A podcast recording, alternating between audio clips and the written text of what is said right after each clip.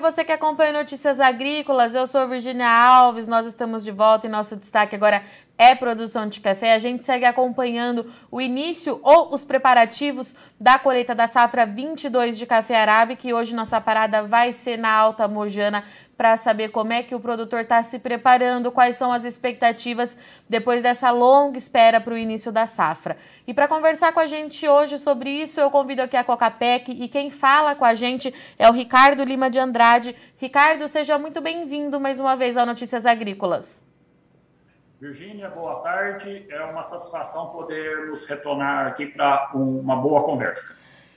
Ricardo, eu queria começar o nosso bate-papo entendendo qual é o cenário na área de atuação da Cocapec hoje. Colheita já começou de fato? A gente já está com aquele ritmo acelerado ou ainda é muito pontual? O que, que você me diz, meu caro?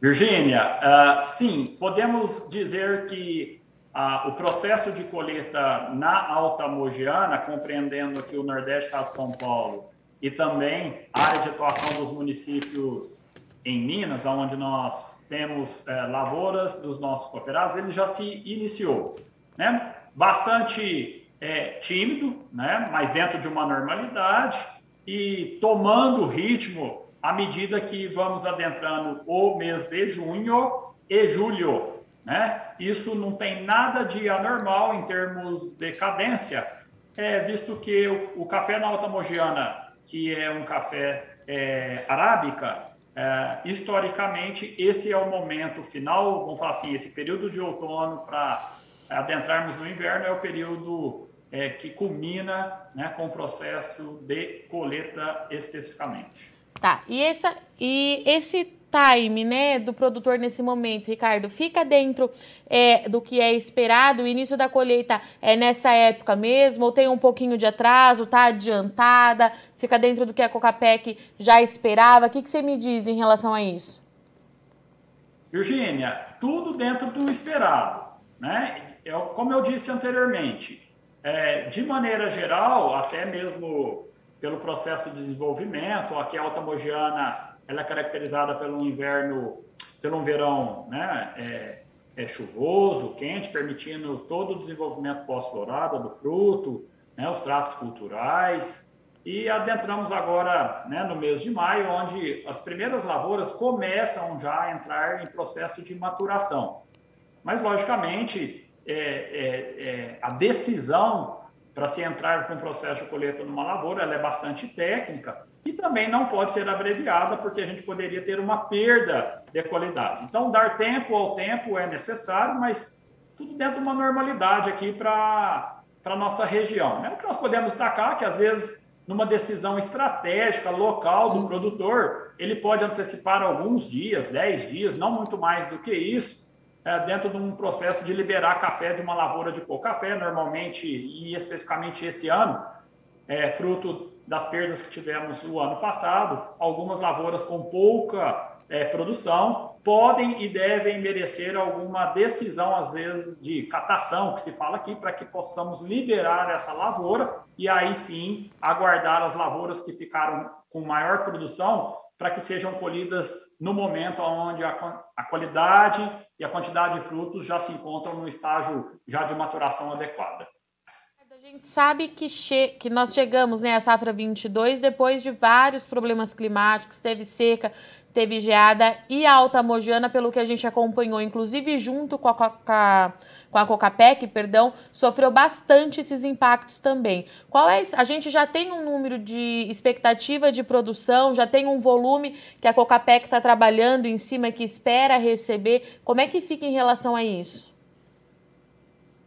Virgínia, sim. Né? A cooperativa, há 22 anos, em primeiro lugar, nós temos todo o nosso parque cafeiro georreferenciado, eu estou falando de toda a região de atuação, com áreas de cooperados ou não, a Cocapec conhece é, toda a cafeicultura da área de atuação dela, estou falando de 100 mil hectares, né, compreendidos em 10 municípios paulistas, mais 5 mineiros. Aqui nós temos 99% dos nossos cooperados produzindo nessa, nessa região. E aliado ao georreferenciamento, que nos dá muita informação também de ordem é, é, estratégica para os trabalhos e os melhores desenvolvimentos dos trabalhos junto aos nossos cooperados, nós desenvolvemos também há 22 anos o processo de previsão de safra. Só para você é, compreender, nós temos 1.060 pontos amostrais há 22 anos, onde nós temos um intenso acompanhamento. Então, o CAPEC fala com muita propriedade da previsão de safra na Alta Mogiana, região de Arábica. E desde o ano passado, sim, né, alvo de muita conversa aqui com vocês também, uhum. a região da Alta Mogiana, como Centro-Sul, é, foi severamente atingido, pelo, primeiro pelo processo de estiagem bastante longo e, logicamente, também os três eventos de frio intenso que tivemos no mês de julho do ano passado. Tudo isso somado numa resultante, é, posso lhe dizer que a gente vem com o departamento técnico desde outubro, pós-florada, mapeando isso e, logicamente, concluindo agora nesse momento, mas a Mogiana vai ter 40 a 50% de quebra de safra em relação ao ano normal, se os eventos de geada e seca intensa não tivessem acontecido. Então, a Ativa é, tem diagnosticado isso. Primeiro, uma percepção, toda a conversa com os nossos produtores, proximidade com os nossos cooperados, e agora com um processo a campo de previsão é, que pode é, confirmar esses números e está confirmando esses números já começado a, a perceber ali pós-florada. Mas agora com mais propriedade e quantificado, porque os nossos técnicos vão a campo e vão visitando esses, esses pontos e fazendo as estimativas. Mas são perdas significativas, sim, conforme eu falei. Tá, Ricardo, a gente tem que fazer é, esse comparativo com o ano de 2020, né? Com a safra 20, é isso? Muito bem é sinalizado, obrigado, Virgínia, porque uh, o Arábica nós temos uma bianualidade, o Brasil tem uma bianualidade é, natural no Arábica, é só a gente visitar as previsões de safra, né, em especial de Arábica, e a gente percebe que, que nós temos um ano de maior produção e um ano de menor produção. Isso é uma característica do cafeiro, da planta. A alta mogiana, que está inserida dentro do todo, e aqui nós estamos falando que nós somos 2% do parque, né, vamos falar assim, é, total de café, a Alta Mojana tem uma característica até o ano passado de uma bianualidade mais intensa ainda, por diversos fatores, né? É, climáticos, mas também de estratégia dos produtores com o processo de poda, esqueletamento, que faz com que você tenha é, é, a safra mais uh, acumulada num determinado, uh, num determinado ano, perfeito? Então, assim, quando você é, olha todo esse conjunto, né, uh, os produtores, dentro dessa estratégia e em função das perdas do ano passado, isso embaralhou um pouco. Por quê? Seria um ano de safra alta na Mogiana, comparada, como você disse, a 2020. Então, toda a base que eu falei de 40% a 50% de perdas uhum. é em relação a uma safra de alta normal, que foi a última em 2020, que por sinal foi uma boa safra em termos de volume. O ano passado foi um ciclo de baixa, então todo o parque cafeeiro estava bem programado para voltar a produzir na safra de 2022, que é essa que nós estamos iniciando neste momento que nós já falamos. Mas, dado as perdas por fatores climáticos em especial, visto que os tratos culturais se transcorreram muito bem por parte do produtor, esse comportamento climático bastante intenso, de um processo de estiagem bastante severo, intenso e longo, mais as temperaturas bastante é, críticas no ano passado, com o evento da geada, elas culminaram em perdas acentuadas. Portanto, portanto essa bianualidade na alta mogiana daqui para frente acaba misturando um pouco. Nós acreditamos que ela vai deixar de ser tão intensa como era até 2021. Era isso que eu ia te perguntar, Ricardo, porque a gente tem acompanhado em outras áreas de produção que a gente pode ter uma inversão desse ciclo, né? No caso da alta mogiana, então, a gente pode ter uma bienalidade menos intensa, é isso? Não vai inverter, mas vai mudar um pouquinho daquilo que a gente estava acostumado. Isso, Virgínia. Deixa eu te dar um dado para contribuir. Talvez a arábica no Brasil é, tenha bianualidades, vamos lá, 25%, 30% de um ano para o outro, tá? Brasil. Brasil bastante diverso, várias regiões. Vamos pensar que nós temos café desde o Paraná, passa por São Paulo, Minas. Minas tem várias regiões importantes, mas também temos Espírito Santo, Bahia, Rondônia, outros estados também, alguma coisa em Goiás, Mato Grosso. Mas fato é, é que essa, essa condição da mogiana, ela tende a embaralhar um pouco, porque historicamente a mogiana, eu digo que, pelos números, a gente fala por números bastante é, analíticos, né? A Conab tem como um ponto aqui na Cocapec, tá? amostral, dado a, a, o rigor e a intensa informação que a CAPEC tem acumulada há vários anos, mas fato é que a penalidade ela tende a diminuir na Mogiana, tende. Né? É, mas eu posso dizer aqui que a safra nossa às vezes variava 40%, 45%, ok? Enquanto o Brasil variava menos. Então, essa era uma característica da alta mogiana. Então, as safras pares na Mogiana era um maior volume. As safras ímpares, um menor volume e com uma disparidade bastante elevada. Com esse comportamento climático ano passado, que não atingiu todas as lavouras, tal, isso logicamente afetou. Então nós vamos ter lavouras que produzem esse ano, mas muito aquém do que a gente esperaria dentro de um ciclo normal, mas isso também fará com que nem todas as lavouras sejam é, esqueletadas agora após colheita. Existe uma dúvida técnica, como é que essas lavouras vão se comportar após uma safra média, né? Que ela, a planta não vai produzir tudo que se esperava, dadas as perdas, mas como é que ela vai se comportar para o ano que vem? Essas decisões elas estão sendo discutidas hoje pelo departamento técnico, pela comunidade técnica, pelos produtores, mas serão tomadas decisões tão logo a colheita seja finalizada. O que eu quero dizer? nem todo parque, parque-feiro, talvez local, será esqueletado, ou boa parte, dentro do tá. histórico. Isso fará com que a safra se distribua uh, um pouco mais se a gente comparar com anos anteriores, onde era bastante evidente safra alta, esqueletamento, safra zero e depois safra alta novamente. E Ricardo, como é que fica a expectativa da Cocapec para os cafés de qualidade? Né? A região se destaca aí todos os anos é, com os cafés que entrega no mercado? Como é que está essa expectativa, sabendo que a gente ainda precisa esperar o clima no pós-colheita, enfim, mas o produtor está animado, o Cocapec está com um pensamento positivo em relação a isso? O que, que você me diz? Virginia, sem dúvida, é, é, o processo de produção de cafés, é, de modo geral, e os cafés especiais, eles não começam agora. Né? Eles começam desde um planejamento das lavouras, as variedades que iremos trabalhar, os traços culturais, a estratégia de colheita, né, o processo é, de pós-colheita, vamos chamar, vamos generalizá-lo, né, e por que não também todo o processo aí de, de identificação né, desses cafés dentro da propriedade, tem todo é, um planejamento é, que passa pelo produtor, também é, é instruído e encaminhado pelo nosso departamento técnico.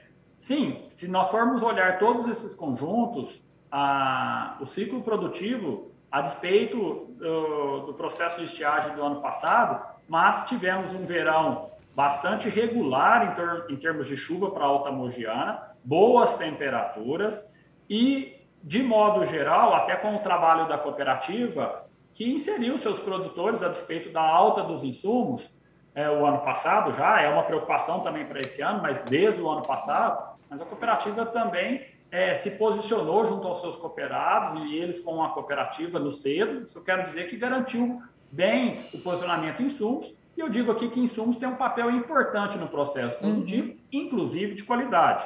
E agora, né, os serviços do nosso departamento de cafés, é, bastante focados também na identificação é, desses cafés de qualidade e, logicamente, o mais importante, dando liquidez e, logicamente, colocação nos diversos mercados, inclusive na exportação que temos há bastante tempo. Ricardo, e claro que falando com você hoje, em 16 de maio de 2022, eu não posso deixar de te perguntar como é que vocês têm acompanhado essa onda de frio prevista para os próximos dias aqui no Brasil. Na verdade, o frio já entrou, né? Lá nas suas temperaturas já caíram, mas trouxe muita preocupação desde a semana passada para o mercado, os preços estão explodindo hoje de novo lá em Nova York. Como é que a Cocapec está avaliando isso e como é que vocês estão monitorando isso e trabalhando isso junto com o produtor, que, é claro, está muito assustado pelo que aconteceu no ano passado? Virgínia, é, é aquele ditado, né? Gato escaldado tem medo de água fria, né? Uh, os eventos do ano passado foram bastante severos. Isso está na memória de todos os cafeicultores, a despeito a nossa cafeitura é tradicional. Quando eu quero dizer tradicional, está aqui há 200 anos, né? E já vivenciamos muito dessas fases, é, inclusive com eventos de geada severo. Né? Meu avô, na época de, dos anos 70, geada 79, 81, tivemos também em 94. Né? Sou cafeitor e ninguém quer esse evento, mas a nossa região, ela é uma região suscetível, temos que saber, e dentro da nossa região tem suscetibilidade maior. Isso é importante identificar, nosso georreferenciamento tem mapeado tudo isso. Mas sim, estamos bastante apreensivos, ah, ancorados, logicamente, é, não, não tenha nada agora para fazer, vamos, vamos dizer, né, nesse momento, a não ser acompanhar né, os uhum. institutos de, de meteorologia, os técnicos que fazem as suas previsões, é, mas é, tudo começa lá com o planejamento de onde, onde vou plantar, avaliar os riscos históricos, os bons tratamentos nas lavouras. Essa é uma etapa que o cafeicultor tem que fazer. Neste momento, sim, acompanhar, e os produtores, de modo geral, estão apreensivos, o mercado é a resultante disso tudo, como você muito bem disse, porque, é, como eu já ouvi essa expressão, né? Ninguém quer especular com o inverno no Brasil.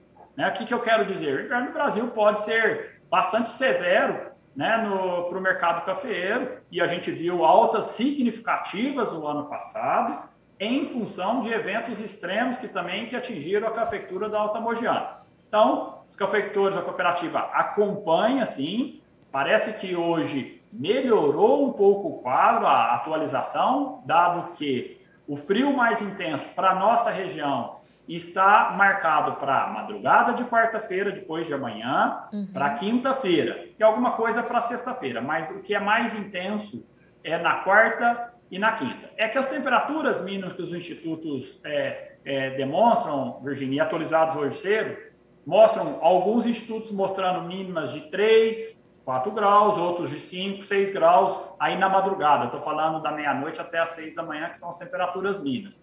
Eu quero dizer que isso preocupa, porque isso é a temperatura de uma estação, medida e tudo mais. Dentro da região você pode ter variações. E aí sim, aquelas lavouras situadas talvez em posições mais baixas do terreno, assim como ano passado foram atingidas, sempre é, trazem maior preocupação. E as lavouras do alto, se a gente tiver associado alguma coisa de vento. Fato é que o resfriamento da magnitude que nós estamos é, recebendo de notícias causa uma preocupação e a Bolsa tem demonstrado isso com a, a intensa indecisão de como se comportará esses dias. Sim. E por isso o mercado bastante volátil e refletido em preço. E Ricardo, a gente tava, estava acompanhando até, perdão, até então o produtor mais cauteloso no mercado, né? Esperando para ver o que vai acontecer, muito focado na colheita também com essa alta, né, com esse avanço lá em Nova York, o produtor participou mais é, na semana passada quando subiu, lembrando que subiu, mas depois recuou um pouquinho e voltou a subir hoje de novo.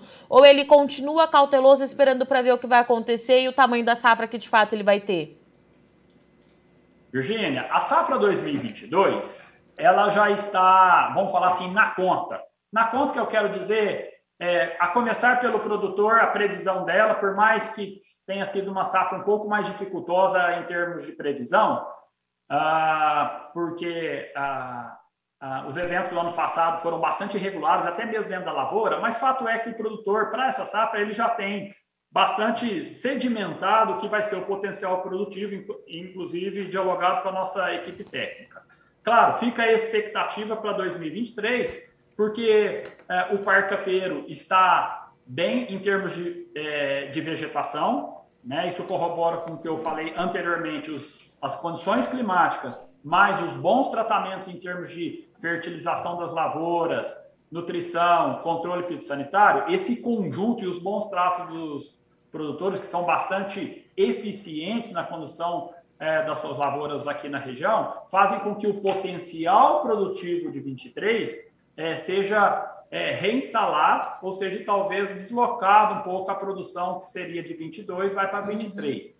Mas fato é que os produtores têm bem dimensionado a safra de 22, ah, ah, que ela já tem um bom nível de comercialização, todos sabem, né? E, mas no mercado sempre nós temos, né? Somos 2.700 cooperados, sempre você tem um produtor participando, o que é muito importante no mercado, aproveitando é, ondas de alta, né? Mesmo porque se, graças a Deus, esse frio não vier com a intensidade que está marcando, o mercado pode ser que dê uma recuada novamente, a despeito de estarmos entrando no período de inverno, e ele ficará bastante é, volátil, dado que o inverno no Brasil nos preocupa, né? Com as entradas de massas polares.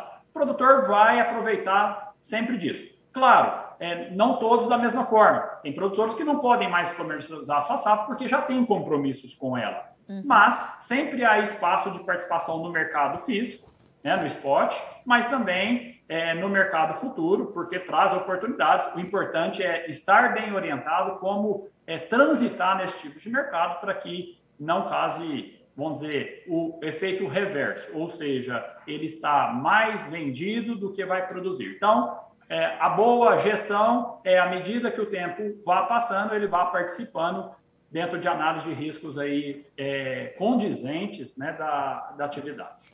Perfeito. Ricardo, eu agradeço muito sua disponibilidade, disponibilidade da Cocapec em participar aqui do Notícias Agrícolas hoje. Deixo o convite aberto para você voltar no mês que vem para atualizar aí os números de colheita para ver como é que esse mercado se comporta daqui para frente. É claro que a gente fica na torcida para os modelos errarem e esse frio não ser tão intenso como a gente vem observando e monitorando. Obrigada, meu querido. Uma boa semana. Obrigado, Virgínia, e a todos aí do site Notícias Agrícolas. A Cocapec está à disposição para complementar as notícias e informações do transcorrer da safra cafeira de 2022 na região da Alta Mojana. Portanto, essa foi a nossa parada hoje na Alta Mogiana. A gente segue acompanhando o início da safra 22 de café arábica do Brasil e o Ricardo trouxe aqui para gente que a safra vai se consolidando com potencial produtivo mais baixo do que era previsto de fato, comparado com 2020. A produção na Alta Mogiana deve ter, pode ter até 50% de redução por conta de irregularidade climática e principalmente por conta da seca, mas também teve a geada do ano passado que tirou bastante potencial produtivo dessa safra. O momento agora é de monitoramento quando a gente fala em clima, de novo, é, tem tirado o sono do produtor nesses últimos dias essa onda de frio. O IMET mantém a previsão de uma massa de ar frio avançando pelo centro-sul do país e isso inclui também o risco de geada nas áreas de atuação da Cocapec. O Ricardo trouxe para a gente que o momento ele é de monitoramento, o produtor está muito apreensivo pela memória recente do que aconteceu no ano passado mas precisa esperar para ver o que de fato acontece. Especificamente para a região da Alta Mogiana, a previsão é de que o frio mais intenso seja na quarta-feira, na madrugada de quarta-feira dessa semana. Então a gente continua acompanhando a evolução e atualização desses modelos para que ajude o produtor na tomada de decisão. Paralela a tudo isso, a gente tem um mercado que explodiu de novo lá na Bolsa em Nova York, as cotações encerraram o dia com mais de 10% em alta, reflexo, é, caro, é claro, dessa pressão do inverno se aproximando e dessa onda de frio no Brasil, tá certo? A gente sabe que é, o mercado ele tende a continuar muito volátil daqui para frente, o mercado climático, conforme pontuou o Ricardo, mas ele destacou aqui que é importante que o produtor faça um bom trabalho de gestão, trabalhe sim dentro da sua margem de lucro, mas também faça avaliação de risco para não comprometer mais do que vai conseguir de fato produzir nesse ano, tá certo? A gente segue acompanhando é, a atualização de modelo climático e também as variações lá na Bolsa em Nova York, aqui no mercado físico, para ajudar você na melhor tomada de decisão. Eu encerro por aqui, mas deixa eu dar um recado antes, na verdade, ainda tá, você ainda pode enviar o seu vídeo para a melhor história de um agricultor até dia 4 de julho. É uma premiação do Notícias Agrícolas. Então, no site também no Instagram do NA você encontra é, todas as recomendações, as regras dessa premiação e vale muito a pena participar principalmente para a gente conhecer quem é que está aí do nosso lado há 25 anos na história do NA, tá certo? Eu agradeço muito sua audiência e companhia, mas não sai daí que já já a gente está de volta. Participe das nossas mídias sociais no Facebook Notícias Agrícolas, no Instagram, arroba Notícias Agrícolas e em nosso Twitter, arroba Noteagri. E para assistir todos os vídeos, se inscreva no YouTube, na Twitch, no Notícias Agrícolas Oficial.